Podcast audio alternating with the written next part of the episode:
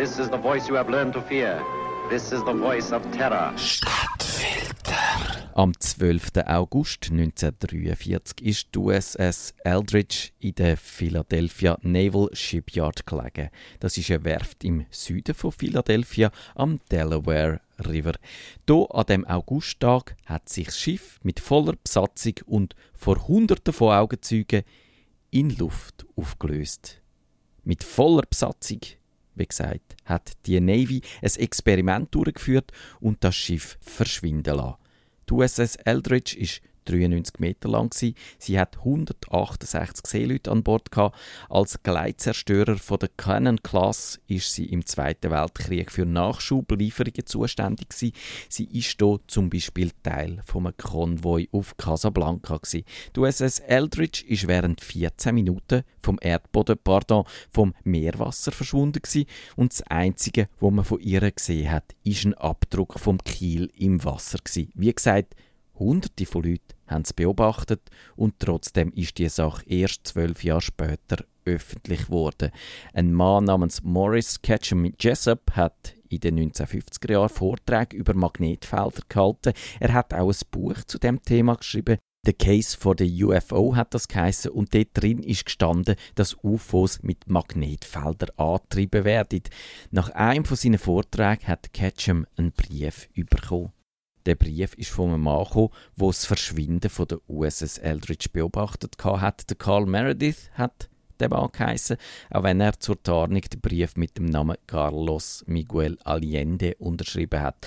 Der Augenzeuge hat gesagt, die Marine hätte hier Experimente durchgeführt. Das sind sogenannte Entmagnetisierungsexperimente Die haben das Ziel gehabt, Schiff unsichtbar zu machen. Das hat wunderbar funktioniert, aber fatale Nebenwirkungen gehabt. Seeleute sind spurlos verschwunden. Andere haben körperlichen oder geistigen Schaden genommen oder es sind sogar Matrosen mit dem Schiff verschmolzen. Und es hat auch Spätfolgen gegeben. Auch ein Jahr später haben sich offenbar Teilnehmer vom Philadelphia-Experiment urplötzlich einfach so in Luft aufgelöst und trotzdem hat die US-Marine das Experiment wiederholt. Bei einem weiteren Versuch ist das Schiff verschwunden und Sekunden später im 200 Kilometer entfernten Marinestützpunkt Norfolk im Süden wieder auftaucht.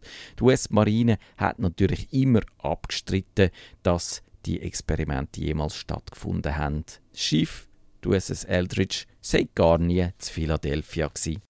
Der tapfere Kämpfer für die Wahrheit, der Morris Ketchum Jessup, hat aber nicht gelassen. Er hat weiter geforscht. Allerdings genau in dem Moment, wo er mit dem neuen Buch alles hätte aufdecken ist er ums Leben gekommen. Er ist tot in seinem Auto aufgefunden worden, Selbstmord mit Abgas. Angeblich.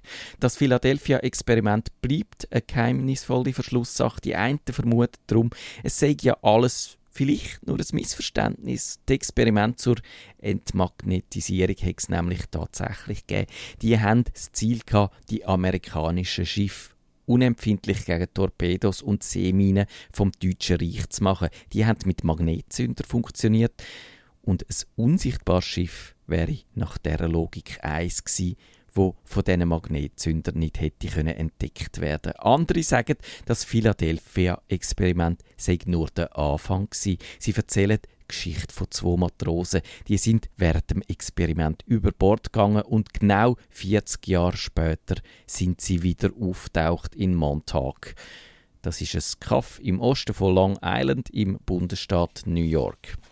Und damit sind wir beim Montauk-Experiment. Das ist 1992 vom Preston Nichols dargelegt worden. Der Mann beschreibt ausführlich, wie in Montag Geheimversuche zur Beeinflussung der Zeit stattgefunden haben. Der Nichols hat irgendwie sogar herausgefunden, dass er selber bei diesen Versuchen dabei war, obwohl ein Kirnwäsch nach dem Experiment die Informationen aus seinen grauen Zellen eliminiert hat. Grandiose Technik, wo Schiff unsichtbar macht, teleportiert und Reisen durch Zeit möglich macht. Der Erfinder von dieser Technik ist ein altbekannter. Es ist der Nikola Tesla. Er hat den Wechselstromgenerator erfunden. Er ist Radiopionier und hat Fernsteuerungen gebaut. Tesla hat die Navy bei dem Project Rainbow, so der offizielle Name, beraten. Er hat sich damals aber geweigert, das Projekt selber durchzuführen. Er hat es nämlich für viel zu gefährlich gehalten. Andere haben weniger Skrupel. Der Nikola Tesla jedenfalls ist zehn Monate nach seinem Ausstieg aus dem Project Rainbow tot im Hotelzimmer vom Hotel New Yorker aufgefunden worden.